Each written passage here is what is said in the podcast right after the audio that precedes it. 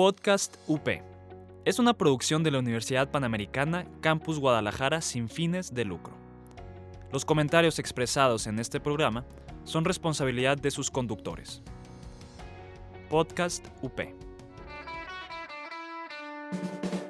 Estás escuchando Podcast UP. Encuéntranos en Facebook como Multimedia UP. Atrévete. Atrévete realmente a conocer tus derechos humanos. Esto, es Derechos sin Rodeos. Hola, buenas tardes. Bienvenidos a otro capítulo de Derechos sin Rodeos. Mi nombre es María Lesquín. Y yo, José Alberto Maldonado. Estamos muy contentos de poderlos recibirlos en otro capítulo. Y ahora nos está acompañando Armando Morquecho. Bueno, Armando Morquecho fue nuestro compañero en la Universidad Panamericana. Es egresado de la Facultad de Derecho en 2019 y tiene una AC y él es miembro fundador que inició en 2016. El nombre de la AC es Voces de Jalisco. Hola, Armando, ¿cómo estás? Hola, José, hola, Mariel. Pues bien, muchas gracias por recibirme aquí en su, en su, en su programa. La neta, aunque no lo crean, sí soy fan porque sí he escuchado casi, yo creo que casi todos los capítulos que han estado, que han estado subiendo. De hecho, ahorita les comentaba que justo hace como una hora me aventé el, el pasado que tuvieron de las OPDs. Ay, muchas gracias. A nosotros encantados de tenerte aquí. Gracias, Armando. Bueno, vamos a iniciar. Nosotros sabemos que tú eres un chico súper interesado en la política y siempre has estado de que activo. Y eso es admirable, la verdad. Pero quisiéramos saber por qué es importante, por qué tú crees que los jóvenes deben de estar interactuando con la política, interesando, participando. ¿Qué nos podrías decir de esto? Híjole, pues sí, la verdad es que eh, llevo ya varios años eh, participando en la política.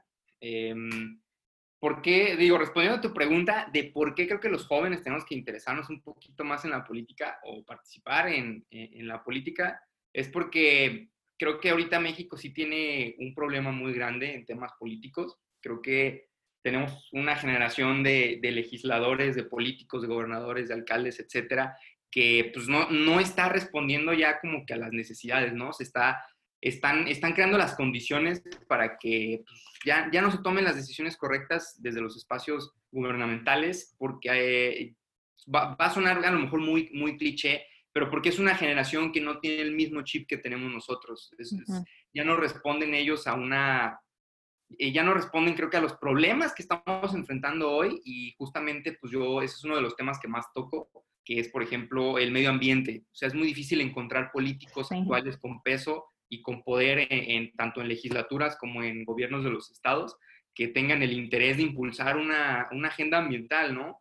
Y, y cuando lo hacen, lo hacen nada más así como por encimita para, para calmar a los colectivos, este, pero pues, digo, sí, sí hay que ser claros en, en ese tipo de temas, sobre todo del medio ambiente, pues luchar por una agenda climática va más allá de poner este, vías recreativas, ¿no? Va más allá de poner ciclovías en las avenidas, o sea, es, es un tema muy complejo y tomaba esto pues del, del medio ambiente justamente para este, de demostrar pues que ya no traen el mismo chip, ¿no? Entonces los jóvenes, como parte de un relevo generacional, tenemos que empezar a, inter- a interesarnos por la vida política, porque obviamente alguien tiene que seguir después de que se vayan ellos, ¿no? Porque en algún momento lo que te dice la naturaleza de la vida es que ellos se van a ir, porque no pueden estar ahí, pueden estar ahí toda la vida. Entonces, la pregunta es, si ya no están ellos, entonces ¿quién va a seguir? O sea, ¿quién, ¿quiénes van a seguir? Y segundo, pues los jóvenes que lleguen tienen que tener una formación no solo académica, sino también social que les permita este, pues, tener conciencia colectiva, política y social y de responsabilidad cuando lleguen a ocupar los cargos. Y para adquirir eso que acabo de decir, pues requieres formación. Y si tú no tienes esa, es- esa formación política, pues difícilmente vas a poder hacer un cambio, ¿no? Y digo, ya para cerrar la idea y no hacerla tan larga, eh, hay hay un tema, son, son muy pocos los jóvenes que se interesan en la política y los pocos que sí se interesan creen que es un proceso rápido, ¿no? Que es, es un proceso en el que, pues, ay, X, yo voy a ser diputado, yo voy a ser regidor, yo voy a ser presidente municipal, este, y lo voy a hacer de la noche a la mañana. Obviamente hay excepciones a la regla, ¿no? Y, y- y en esta hipótesis, pues, ¿cuál es lo peligroso? Que justamente esos chavos que creen que a veces es fácil, pues en una de esas sí es demasiado fácil.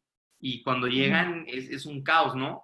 Y, y a veces yo digo, yo platicando con muchos amigos les digo, es que a veces no es el cargo, No, no, es, no es que llegues al cargo, es qué vas a hacer con ese cargo. Así es. Tú puedes ser regidor, tú puedes ser diputado y puedes ser un diputado sumamente gris, puedes ser un diputado, un regidor, perdón, sumamente gris, ¿no? ¿Qué vas a hacer con el cargo? Y para responderte esa pregunta necesitas un proceso formativo un proceso formativo eh, en el que pues, tienes que estar en la calle, tienes que estar conociendo a la gente de, que te rodea, este, tienes que platicar con empresarios para conocer su perspectiva y, todo eso te da un, proceso formativo. Entonces, esa sería la respuesta en dos. Tienes que estar interesado porque pues, tienes que involucrarte en la vida pública de tu país o de tu estado. Y tres, porque, digo dos, perdón, pues porque necesitas formarte, necesitas foguearte, así como lo digo, pues porque somos abogados nosotros tres, pero pues así como el abogado tiene que ir a, sacar copias y tiene que ir a pelearse con los notificadores y con los secretarios en los juzgados para después convertirse en un gran abogado, pues el político igual. Oye, Armando, eh, pues hay algo que yo creo que voy a debatirte un poco, o sea, creo que en realidad sí hay un interés en los jóvenes en la política, pero creo que muchos se frustran porque no encuentran como las plataformas o los mecanismos para participar. Tú que pues has estado tan interesado y te has movido en ese medio, ¿cuáles crees que son como los medios más efectivos para que las voces de los jóvenes puedan entrar en el espacio del debate público? Híjole, a ver, ahí voy a tocar temas muy tabú. Este, mi tesis, se los platico, pues es respecto a los candidatos independientes sus ventajas y sus desventajas, ¿no? Porque, pues, no, e, es una figura muy padre, pero se presta para cosas un poquito grises, como fue el Bronco, Margarita Zavala, etc. Entonces, este, ¿cuál es la, la, vía idónea y por qué digo que es un tema tabú? Digo que es un, es, un tema tabú porque están sumamente desprestigiados, pero creo que la mejor manera y el mejor mecanismo para empezar en la política, empezar a formarte, empezar a foguearte y empezar a tener un peso es, pues, es a través de los partidos políticos. Oh. te, guste o, nos guste o no nos guste, este, estar en un partido político te, te enseña. Te enseña primero eh, a un joven, y les hablo yo desde mi experiencia personal, eh, yo empecé participando políticamente pues, en el PRI, en el Partido Revolucionario Institucional. Ahorita pues ya no, no voy por esa línea, yo estoy en otro aspecto más independiente, más social con mi asociación civil, pero estar en el PRI es una experiencia sumamente compleja, pero creo que la lección que te da eso es que te enseña qué es lo que debes de ser y qué es lo que no debes de ser. ¿Qué aprendí yo, por ejemplo, estando en el PRI? Bueno, pues el valor y la importancia de estar en la, de estar en la calle, de estar en las colonias, de estar con la gente, de escuchar a las personas, ¿no? Este, tú te vas, por ejemplo, a Zapopan, que es un municipio muy grande, te vas a las mesas coloradas y no solamente es otro Zapopan, es otro México. O sea, es, un México sin servicios públicos, es un México marginado, es un, México en el que escuchar, escuchar que violaron a una niña es algo este, sumamente pues, casual, ¿no? Porque pasa todos los días. Este, donde escuchas que, pues, eh, que te asalten y te navajen es el pan de cada día y la gente ya lo ve con una normalidad súper cañona. Entonces, eso es lo que te valora. Y pues, este, eh, eh, en cuanto al qué no debes de hacer, creo que ya sería muy redundante si yo les digo qué es lo que no debes de hacer, ¿verdad? Porque ejemplos, sobre todo en el PRI, pues hay muchos ejemplos de qué es lo que no se debe de hacer. Pero pues, es, una manera, es una manera muy interesante, ¿no? Llámese PRI, llámese PAN, llámese Movimiento Ciudadano, y aunque pues, sean muy polémicos, pues hasta Morena, eh, pues son espacios que mal que bien te van dando ese, pues ese eco, te empiezan a dar una voz, te empiezan a dar un voto ya después lo que tú quieras hacer de tu carrera política, pues es, ahora sí que pues es bronca tuya, ¿no? Si quieres, chapulinear, pues chapulinea, pero pues al menos esperemos que seas un chapulín responsable y, y profesional. Pero pues yo creo que los jóvenes eh, en ese lado sí creo que tenemos a lo mejor, no digo que sea fácil, pero sí tenemos que tenerle, eh, perderle el miedo a los partidos políticos. Porque al final del día los partidos políticos, nos guste o no nos guste, este, fueron los que construyeron este país, ¿no? Fueron los que construyeron las instituciones, nos dieron seguridad social, nos dieron educación pública, este, separaron a la iglesia del Estado. O sea, hay, todo un proceso, ¿no? Que los consolida como lo que son y son espacios que la verdad pues, les aprendes muchísimo. Yo, yo en lo personal aprendí como no tienes una idea.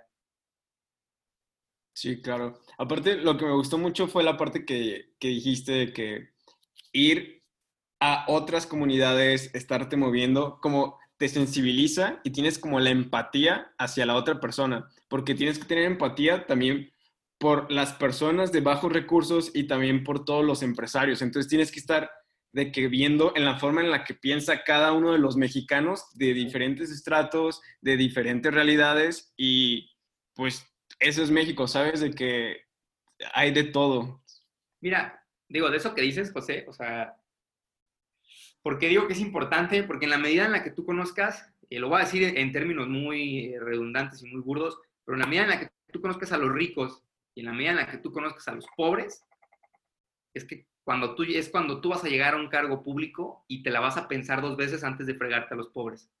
Pero para poder llegar a ese punto de pensártela dos veces antes de fregarte a los pobres, tienes que conocerlos, tienes que conocer sus problemáticas. Así, creo que cuando tú llegas al proceso legislativo este, llegas a proponer una, una ley o llegas a votar una ley, creo que es cuando el aspecto ético, el aspecto interno, el, el aspecto espiritual, ya te empieza a sonar aquí en la cabeza y ya empiezas a decir, híjole, es que yo ya sé lo que implica aprobar eso, yo ya sé lo que implica este, eh, promover esto, ¿no?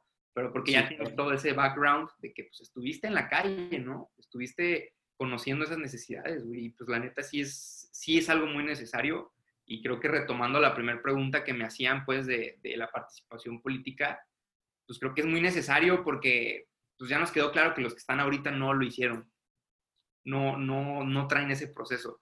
Y el único que desgraciadamente sí trae ese proceso de 18 años de caminar la calle, pues es presidente y pues no está haciendo las cosas de la manera, pues de una manera correcta, ¿no? O sea, creo que no tenemos que desviarnos y sí tenemos que meterle a la, a la política, este, pues un poquito más de espiritualidad, aunque soy un poco hippie, pero pues sí ahí influye, la verdad sí influye.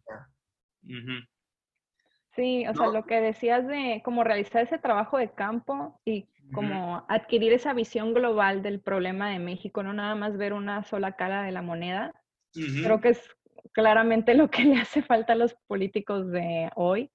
Pero, o sea, me da mucho gusto que hayas podido realizar como esa experiencia y que nos invites a todos los que estamos escuchando de perderle el miedo de meternos ahora sí que a la boca del lobo porque, o sea, es una experiencia que no la vas a adquirir de ninguna otra manera o es muy difícil que la adquieras, ¿no? Es, servicio social al final del día. Y eso te, te curte y te forja el carácter como no tienen una idea. Me imagino. No, sí pues está. Pues creo que por lo pronto, antes de seguir continuando, vamos a ir a un pequeño corte y después vamos a seguir hablando y preguntándote más acerca de tus experiencias. Sí, está. Conoce los estrenos de la semana. Te platicamos sobre personajes icónicos. Entérate de datos curiosos. Y sin olvidar los churros. Muchos, muchos churros. El Set, un programa de cine y, y nada más. Hola, estamos de regreso aquí en Derechos sin Rodeos. Estamos con Armando Morquecho y nos estaba comentando sobre la importancia de la participación y el interés de los jóvenes en la política, así como una de las maneras en las que él más recomienda hacer el primer acercamiento y realmente empaparse de lo que es la política. Y pues bueno, continuando con la discusión, nos gustaría que nos hablaras un poco sobre tu asociación, sobre cómo nació la idea y qué es lo que hacen y mira, de hecho es muy curioso porque les decía pues que la primera manera, la primera forma muy buena para acercarte es este, eh, a los partidos es para saber qué hacer y pues, qué no hacer, ¿no? Y justamente la asociación civil nace por eso, porque recopilé todas esas cosas que no se deben de hacer y que se estaban haciendo mal y dije, pues bueno, eh, eh, en el partido desgraciadamente pues, yo no las voy a cambiar porque soy yo contra un sistema de 100 años. Entonces, eh, de ahí nace la inquietud de crear Voces de México. Ahora, bueno, eh, al inicio se llamaba Voces de Jalisco y ahora es Voces de México. Este, entonces, ¿qué hacemos en Voces de México? Buscamos, en la medida de nuestras posibilidades, eh, incentivar la participación de los jóvenes en política, ¿no?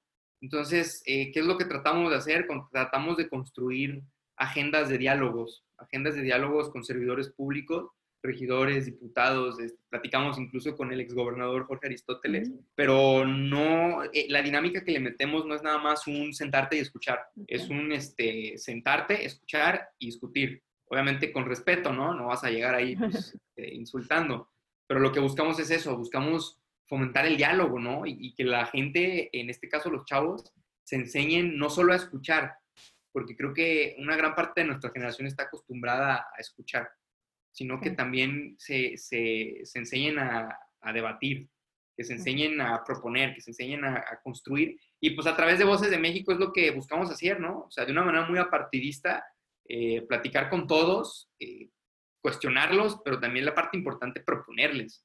Y digo, les pongo un ejemplo. El primer foro que tuvimos fue por la pandemia, fue con un diputado y hablamos de los retos del campo, ¿no? Y, la dinámica fue que al final, este, uno de los chavos de la asociación civil le hizo una propuesta de ley, bueno, sí, de ley tal cual al diputado, y obviamente el diputado, sin decir nombres otra vez, pero pues, obviamente no nos peló. Si sabes, fue como, pues, este pero quedó el antecedente de que en realidad nosotros, pues por nosotros no quedó.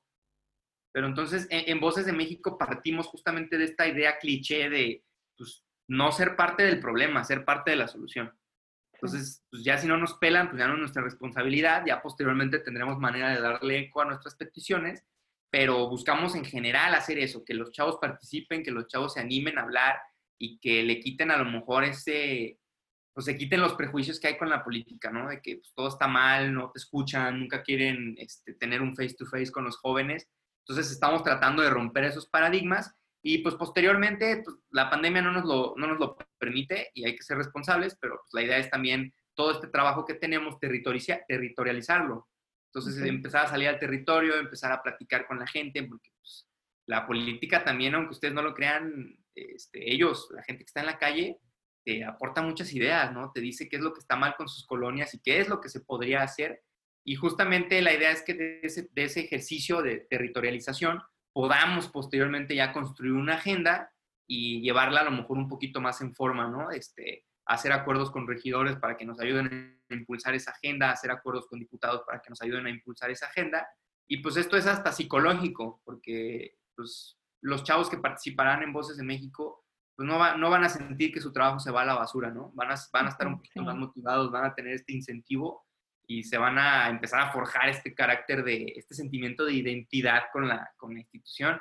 Pero bueno, o sea, es un proyecto muy largo, apenas lo, estamos, lo estamos reactivando apenas este, este año, y, pero en términos generales, eh, valga la redundancia, pues esa es la idea, eh, que los chavos participen en política, que se animen, que, que cuestionen, que critiquen, que, que propongan, ¿no? Ese es, eso es en general Voces de, Voces de México. Sí, y está padre eso que tienen como de metas a largo plazo, porque ahora sí como que la palabra de, de la década, yo creo, el, el, empoderamiento de los jóvenes en la política, que muchas veces creemos que nada más es eso, como que alzar la voz y nadie nos va a escuchar y entonces ¿para qué? Entonces que realmente hagan una actividad, una labor social en donde se garantice que, bueno, pero sí me están tomando en cuenta, ¿no? Y me llamó la atención que antes era Voces Jalisco y ahora es Voces de México. O sea, ¿están proyectando una presencia nacional o ya tienen en varios eh, estados? Apenas, eh, es, es, que el proyecto duró, por temas académicos, este, sí duró dormido como pues, un, dos, dos, años más o menos. Eh, se llamaba Voces de Jalisco porque pues, eh, ya teníamos una estructura de presencia en el Estado que se deshizo. Entonces, aprovechamos que se deshizo esa estructura para empezar de cero. Entonces, pues, la neta es como todos en, conjunto, los que formamos parte del equipo, lo primero que, lo primero que dijimos en la, en la primera junta fue de que, oigan, pues, vamos siendo ambiciosos, ¿no? O sea, sin ambición, ¿qué o qué? O sea, no, hay que aspirar un poquito más, vamos dándole un poquito, vamos dándole otro giro y pues ya quedó de que lo ampliamos de Jalisco a, a Zapopan, a México, perdón. Y ha sido un tema bien interesante porque empezamos como voces de Zapopan y después dijimos, ¿sabes qué? No, creo que sí nos da para un poquito más y ya lo cambiamos a voces de Jalisco. Este, yo creo que el notario ya, no, ya lo tenemos hasta la madre de le hemos cambiado, porque sí es nombre tras nombre, y ya en la última reunión fue, pues ya de Jalisco vamos a darle a México. Y justamente ahorita, parte de la agenda, es empezar a ver con amigos, este, pues cómo podemos empezar a expandirlo por todo el, por todo el país. Ahorita, aunque no eh, nos costó mucho trabajo, pero donde ya estamos como que articulándonos un poquito más, es este, en Tepic, en Tepic Nayarit. Eh, ahí está un chavo que, que dejó de estudiar, ya terminó su licenciatura y él se fue a trabajar a, a, sus tierras. Le gusta mucho la política, lo conocimos cuando éramos voces de, voces de Jalisco y él colaboraba en Voces de Jalisco y ya le planteamos el proyecto también de que cómo estaba la onda y él ya se está estructurando justamente allá en sus, en sus tierras, ya tiene un comité, ya tiene a sus coordinadores y están empezando también a sacar este, actividades, entonces eso es algo que ahorita sí nos tiene muy motivados, ¿no? Que pese a la pandemia sí alcanzamos a al menos pues, extendernos a una entidad que está aquí cerquita, pero pues algo es algo. Pero van en el camino correcto. Sí. Oye, Morquecho, lo que también te quería platicar, bueno, sí, creo que sí tenemos nuestro derecho como de alzar la voz, pero siento que también es como una responsabilidad que tenemos nosotros los jóvenes, ¿no lo crees así? Por ejemplo, es nuestra responsabilidad informarnos y estar en la política y no dejar, como dicen, no dejes que la política te alcance a ti, tú tienes que ir a alcanzar la política. Es que sí, sí, o sea, yo estoy 100% de acuerdo, sobre todo porque creo que México necesita no solo un proceso de cambio político, sino también necesita un proceso de, este, de conciencia, de cambio de conciencia colectiva e incluso de educación colectiva y de educación política. Porque la mayoría del mexicano cree que la democracia es un barco de un solo puerto, que piensan que cumplen con su responsabilidad democrática yendo a votar y llenando un papelito y dejándolo ahí. Pero no, o sea, la democracia es, es, un estilo de vida y lo dice la, misma constitución, lo dice, o sea, es, es, un estilo de vida, es una forma de vida este, que no se acaba cada tres años o cada seis años, sino que tú, tú mismo tienes que seguirla este, persiguiendo. Entonces, e, es tu derecho a alzar la voz, es tu responsabilidad, pero también es tu obligación justamente para fortalecer ese, esa democracia participativa y de, ciudadanos. Este, pero también ahí hay un, eh, hay un detalle, también por eso les digo que hay que cambiar la mentalidad y, la educación y la conciencia colectiva. Justamente así como pensamos que la democracia es un, barco de, de un solo puerto, también creemos malamente que la política es nada más para los que quieren ser políticos. Mm. Que la política es nada más para el chavito que quiere ser gobernador, diputado, regidor, este, o la chavita que quiere ser presidenta de la república. Y pues no es así, o sea, la, la política es de todos. O sea, es, es, un ejemplo muy, muy tonto, pero desde el momento en el que tú estás negociando con tu profesor, güey, para que no te ponga seis y te ponga siete, o para que no les haga el examen el, el lunes y mejor se los haga el viernes, pues eso es política, eso es, eso es cabildeo, o sea, es, es, una actividad que está muy presente en nuestras vidas y no necesitas querer ser diputado para querer que tu país tenga mejores condiciones de desarrollo, ¿no? O sea, el ingeniero tiene que participar en política, pues sí, porque el ingeniero está en todo su derecho de buscar la construcción de una, de una, de una ciudad, de un nuevo modelo de ciudad. O sea, detrás de la línea 3 del tren ligero, y lo tomo porque pues, es un tema reciente, este, e, ese fue un trabajo político, gubernamental y de mucho esfuerzo en el que hubo, estuvieron involucradas muchísimas personas que no necesariamente son diputados o son gobernadores. O sea, el gobernador lo, lo propuso, pero lo desarrollaron un grupo de urbanistas, eh, un grupo de ingenieros, arquitectos, que a través de la política iban a poder cambiar el modelo de ciudad, ¿no? Tomando un ejemplo, obviamente hay, hay miles de ejemplos más, pero pues yo creo que tenemos que quitar también ese, ese estigma de que la política es nada más para el que quiere ser político. O sea, la política es para todos y todos tenemos que participar. Y en la medida en la que participemos, vamos a ser capaces de encontrarle más fallas a nuestro sistema. Y en la medida en la que encontremos esas fallas, sabremos qué mejorar. Digo, por ahí va la cosa, creo. Oye, ahorita que decías de que la política es de todos, no nada más de los que quieren hacer carrera política, como, ¿cuáles serían pues lo plantea así como los tips básicos que le pudieras decir a un joven que quiere empezar a educarse en la política sin querer hacer carrera política. Sin querer hacer. Los, el primer tip que yo les daría este, es leer. No, no solamente leer eh, novelas o no solamente leer historia. Hay un aspecto súper importante de la lectura que, que creo que nadie, nadie le da el valor, creo que está muy infravalorado y es leer a los grandes columnistas de opinión de nuestro país. Ese es el primer consejo que yo les doy. Lean, este, dediquen su vida media hora. Media hora a leer en el financiero, a leer en Milenio, en donde quieran, a los columnistas, porque ellos te van a decir lo que está pasando en el país. Ellos te van a decir lo que está mal en el país y ahí es cuando vas a decir, ay, o sea, eso está, eso está muy fuerte. O sea, ahorita digo, como tip personal este, y, dato cultural, pues lean, por ejemplo, a, a, Raimundo Riva Palacio. No sé si lo, no sé si lo conozcan, pero es un, es un excelente columnista y creo que no hay persona ahorita en México, ni siquiera el fiscal Gertz Manero, que tenga tanto conocimiento del caso de Lozoya. Y él lleva dos meses escribiendo sobre Lozoya, sobre todo lo que implica el caso de Lozoya, este, es, es, increíble cómo, cómo, escriben y cómo estas personas que sin ser políticos hablan de política te reflejan y te retratan los, los problemas del país. Entonces ese sería el primer tip. El segundo tip, así rapidísimo, eh, pues salgan a, a, a, sus alrededores. O sea, a lo mejor no necesitas irte a las colonias más marginadas de tu estado o de tu municipio, pero salgan y, y platiquen con la gente. O sea, no les va a pasar nada si platican con la gente. O sea, ¿a qué me refiero?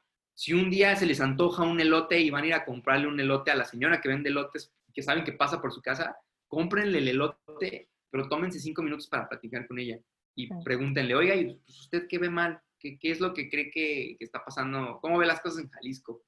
¿Qué le falta a usted en su colonia? ¿Cómo ve aquí los alrededores? Y repliquen esa actividad con el taquero, porque esas personas, al igual que el columnista, también conocen los problemas del municipio y del estado, porque ellos son los que lo viven, ellos son los que lo sienten. Viven una realidad distinta a la tuya. Una realidad distinta. Entonces, eso es lo que ustedes pueden, y a lo mejor de esa plática el ingeniero o el arquitecto dice, no, pues es que, chale, pues sí, es que si hacen falta este, rampas para discapacitados, porque ayer platiqué con una señora que su hijo eh, es parapléjico y no tiene como, pues, le cuesta muchísimo trabajo llevarlo a sus a sus terapias, ¿no? Pues, o, el ingeniero dice, chale, es que se hacen falta camiones más este, para discapacitados.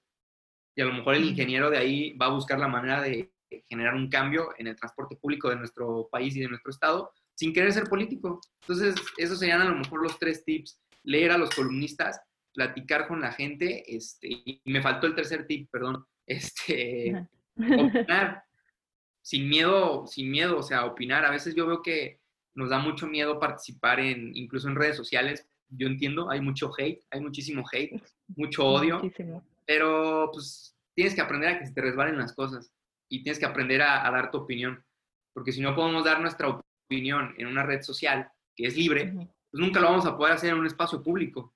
tenemos que ir empezando. Entonces, esos serían mis, mis tres tips. Ah, súper bien, ¿eh? Y sobre todo también lo del último, que se relaciona un poco con lo que decías, que estamos como que acostumbrados a recibir información y a no producirla, no poner ahí también nuestras propuestas al aire, a debate público, ¿no? Sí, sí, Por ejemplo, digo, ya vamos a ponernos un poquito más de, pues más de chisme, ¿no? Más este, de ventaneando. Pero hace poquito pasó en, en, redes sociales lo de Luisito Comunica y su polémica foto, que oh. es una apología de la violación y veías un chingo de hate, muchísimo hate, muchísimo pero era gente que estaba externando sus puntos de vista y se estaba generando un debate. Ya independientemente de si estuvo bien o estuvo mal, eh, esas cosas nos ayudan a, generar posturas, a, entender lo que está mal o, y a entender pues, a la gente, cómo piensa la gente. Aprender a argumentar también. Argumentar, exacto, a defender tu postura. Y de hecho siento que lo principal es eso, como aprender a perder el miedo, a que se te resbale, como lo que habías dicho, porque ¿cómo vas a aprender a argumentar? ¿Cómo vas a aprender a dar tu opinión si no estás de que haciéndolo, no das el primer paso? Así que te tienes que aventar al ruedo. Te tienes que aventar al ruedo. Para ahogarte, digo, suena muy extremista, pero para, ahogar, para ahogarte tienes que aventarte al mar. Y también para aprender a nadar. Para aprender a nadar, claro, o sea, es, es, es de las dos, o sea, puedes tenerle miedo a ahogarte, pero pues nunca estás en el mar. Digo, a lo mejor yo, tienes razón, yo lo enfoqué un poquito mal el ejemplo, pero sí, o sea, perderle miedo. Bien pesimista. Bien pesimista, pero pues, el chiste es perderle el miedo. Y probablemente te van a decir, este, sobre todo yo pues estoy, le tenía mucho miedo a Twitter, pero pues dije, pues X, esto es lo que me gusta, es a lo que me voy a dedicar, y gente que me va a desear hasta la muerte va a sobrar. Entonces, pues, ¿qué más da? Vamos perdiéndole el miedo de una vez. Haters, aquí estamos. Arre. Aquí estamos. Pues Morquecho, muchas gracias por estar con nosotros. ¿Dónde podemos encontrar tus redes sociales? Pues en Facebook, eh, subo muchos memes en Facebook. en Instagram me pueden encontrar como Armando MC95 y en Twitter como Armando, arroba Armando Mork con Q. ¿Y cómo se llaman las de, la de tu hace Voces de México? En, en, Twitter estamos como México Voces 1 y en Instagram también estamos como México Voces, sin el 1. Muy bien. Pues muchas gracias, la verdad, muy buena plática y pues gracias por aceptar la invitación. No, gracias a ustedes por la invitación, la verdad. Está muy padre su programa ¿eh? y felicidades. Ojalá puedan durar más tiempo. Muchas gracias. Y esperemos que en la UP pues, también les hagan competencia de, podcast para que haya más. no nos desees el mal. Es el bien, la competencia te ayuda a mejorar. Muchas gracias a todos. Nos vemos en el próximo capítulo. Gracias por atreverte a conocer tus derechos humanos. Hasta la próxima. Estás escuchando Podcast UP. Encuéntranos en Facebook como Multimedia UP. Podcast UP. Es una producción de la Universidad Panamericana Campus Guadalajara sin fines de lucro. Los comentarios expresados en este programa son responsabilidad de sus conductores. Podcast UP.